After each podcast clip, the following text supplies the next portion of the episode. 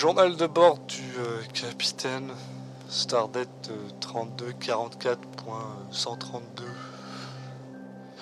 Capitaine euh, Pierre euh, C. François en charge de l'USS Explorer. Bon, bon, apparemment, ben, je, je sais pas compter, hein, ce que n'a pas manqué Weber de me faire remarquer. Sauf que bon, cette fois, je lui ai quand même dit de bien fermer sa gueule devant tout le monde. Hein.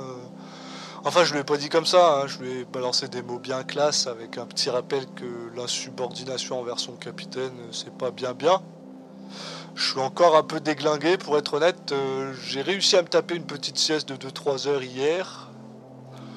Euh, ajoute à ça que je commence aussi à m'habituer à mon insomnie. Hein, c'est pas la meilleure des choses, je sais, mais je prends ce qu'on me donne. En tout cas, je suis légèrement plus réveillé et ça se voit. Euh, cette fois-ci, euh, bon, euh, comme je vous disais, je sais pas compter parce que non, hier j'ai dit qu'on allait arriver dans 18 heures. là, ça fait 24 heures. Hein. Bon, pas tout à fait 24 heures, ça fait 22, 3 heures. Là, je sais pas exactement combien de temps je prends. J'essaie de me trouver un temps pour enregistrer les, les, journaux de bord. Hein. C'est jamais à une date spécifique. Mais en gros, là, je sais qu'on arrive dans 15 heures. En gros, j'ai décalé d'un jour avec euh, tout ce bordel d'insomnie, je suis quand même pas mal plutôt content que ce soit le cas. Quoi.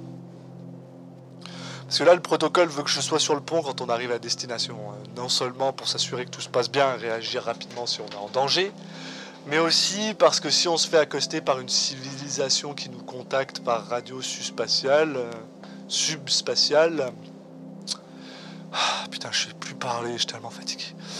Ben, faut bien qu'un officier de rang euh, puisse répondre, quoi. T'imagines si Weber était le premier contact avec une race euh, extraterrestre, quoi. Putain, euh, ça me fout la gerbe rien que d'y penser, quoi. Euh,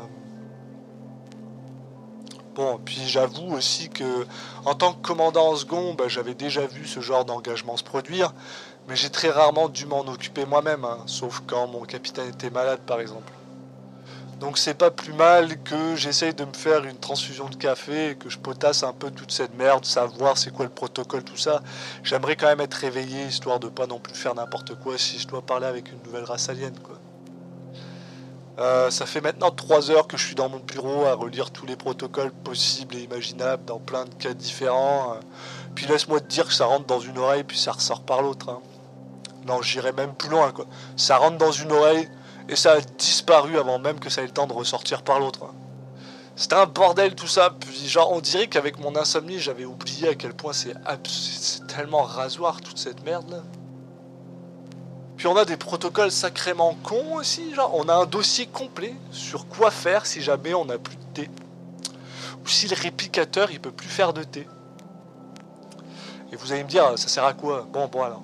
Si on a un ambassadeur de Gontaka sur le vaisseau là, les Gontakiens, la seule chose qu'on peut leur offrir, c'est du thé. En fait, c'est la seule chose qui est à peu près euh, similaire à ce qu'ils boivent chez eux. Leur, euh, leur eau, c'est du thé. Leur corps, il est, euh, composé à 80%, comme nous, notre corps, il est composé à 60% d'eau. Bah, eux, leur corps, il est composé à 80% de, de thé vert. C'est très con. C'est la même composition du thé vert. Bon, et en gros, euh, si on n'a pas de thé dans notre, euh, sur notre vaisseau pendant qu'il y a un gontakien euh, sur, le vaisseau, bah, ça peut engendrer une guerre. Donc le, le, protocole, là, c'est qu'il vaut mieux se taper un incident diplomatique et pas les laisser monter dans le vaisseau en inventant une, une histoire de merde en mode voilà, plutôt que de les inviter si on n'a pas de thé, quoi. C'est complètement stupide au possible, quoi. Enfin voilà, quoi. Il y a même un protocole, celui-là il m'a fait rire par contre, hein, qui dit mot pour mot que si jamais il y a un trou noir qui se développe devant nous, pendant qu'on est en warp, donc euh, imagine tu en warp, puis là il y a un... sur notre, euh, trajet, là, en warp, il y a un, trou noir qui se développe. Euh, bah, la seule chose à faire, c'est de prier, quoi. C'est marqué noir sur blanc sur le truc. Ce qui est, ce qui est quand même assez fou, quoi, pour une société qui se veut athéiste au final, quoi ça a été approuvé par tous les amiraux, par le Conseil de l'Association des planètes, quoi. Enfin, ça veut dire que les gars, ils sont genre, ouais, ouais, même pour des athéistes, pris, quoi. Donc euh, j'espère que ça m'arrivera jamais, mais en même temps, ça c'est quand même assez rare, quoi. J'espère, je, touche du bois, quoi. Enfin bref, euh, je, vais, je vais continuer à lire, mais euh, ça, ça, je vais pas m'en rappeler. Et la prochaine fois qu'on se parle, on serait arrivé dans un endroit où personne d'autre de l'association des planètes n'est jamais allé, quoi. Ça, j'avoue que c'est quand même excitant. Ouais, c'est excitant si jamais j'arrive à dormir, quoi. Sinon, euh, sinon je serais un peu con, quoi. Bon, ah, bah allez. Je vais réessayer de prendre une sieste. Peut-être que ça, ça aidera un peu. Voilà. Bon, en tout cas, Captain François, terminé.